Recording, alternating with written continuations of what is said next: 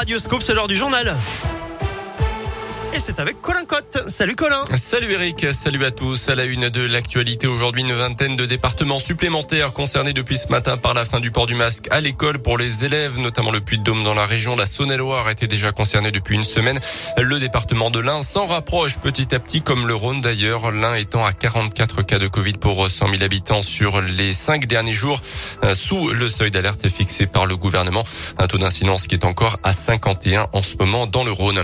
Qui doit payer les frais de fonctionnement du centre de vaccination d'Interexpo à Bourg. La question agite les élus en ce moment. La somme totale s'élève à 600 000 euros entre les frais de charge de personnel, la location du site et les achats de fournitures diverses. Une facture très salée que l'agglomération burgienne et son président Jean-François Debat ont bien l'intention de se faire rembourser par l'État. On l'écoute. D'abord, j'ai indiqué à la préfète de l'Ain qui elle n'a pas les crédits, donc euh, c'est pas elle qui est en cause depuis le début que nous demanderions le règlement de cette facture. J'ai saisi euh, la ministre de la fonction publique et le premier ministre Jean Castex lorsque nous l'avons rencontré à Blois au début euh, du mois de juillet avec la Fédération des villes de France.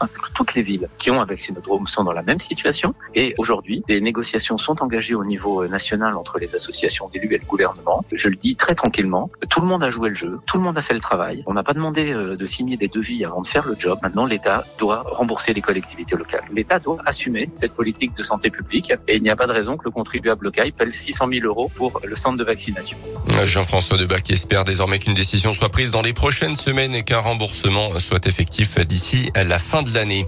En bref, également le début aujourd'hui de la semaine du goût dans les établissements de la région, notamment chez nous dans l'un, cinq collèges participent à l'opération du prêt à l'assiette mettant en avant les produits locaux dans la réalisation des repas à la cantine ou au self. Il s'agit des collèges de Miribel, Montrevel, Embresse, Pont-de-Vaux, Toissé et encore d'Yvonne-les-Bains.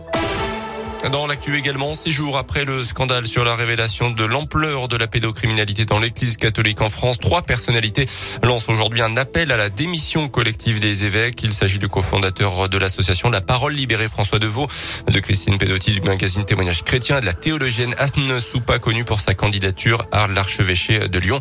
Alors, les évêques de France doivent-ils tous démissionner? C'est la question du jour sur radioscoop.com. Terminer les fruits et légumes vendus sous plastique selon le JDD à partir du 1er janvier prochain, les emballages plastiques pour les pommes, poires et autres tomates et concombres sont strictement interdits. Un décret doit être publié demain avec la liste exacte des produits concernés.